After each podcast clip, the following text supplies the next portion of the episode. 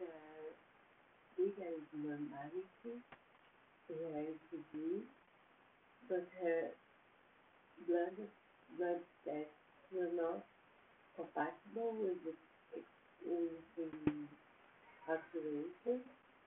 So I did not know what she had and I could not was not able to investigate this was my the things available to me at the hospital and so I her to another bigger hospital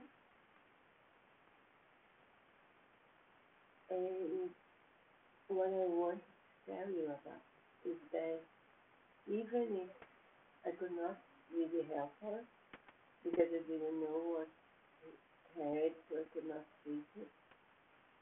She told me that she was very happy that she met me because she could feel I was really interested in helping and I was I was doing my best.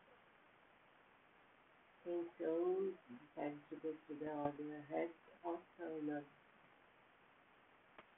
to get better care, but she felt scared enough.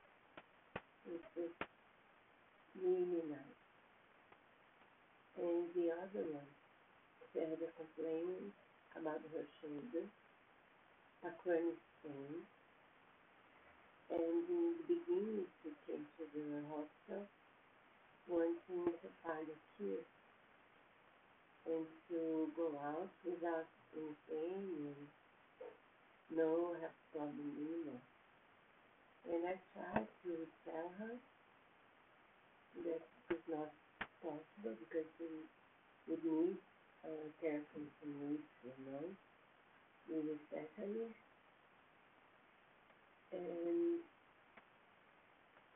was talking and very upset, but in a, after a few minutes she came back and she had really listened to what I told her and willing to look for specialists and also take care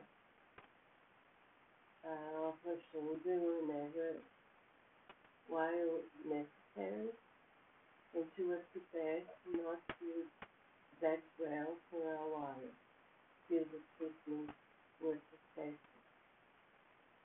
And so that's what I was, was talking about community. This week I felt really happy about it.